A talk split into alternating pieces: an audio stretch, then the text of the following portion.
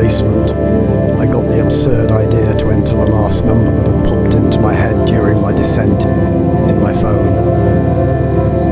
Meaningless or not, the numbers didn't prove or refute that all was chance. They were an ongoing throw of dice that created a shadow that I would never coincide with. And at the same time, it made me part of this murmured resonance that would always survive me. Instead of making the call, I put the phone in my pocket and entered the empty vault. Exhausted, I laid down on the concrete floor. I closed my eyes, and it seemed like all the sounds of the world streamed into the large space.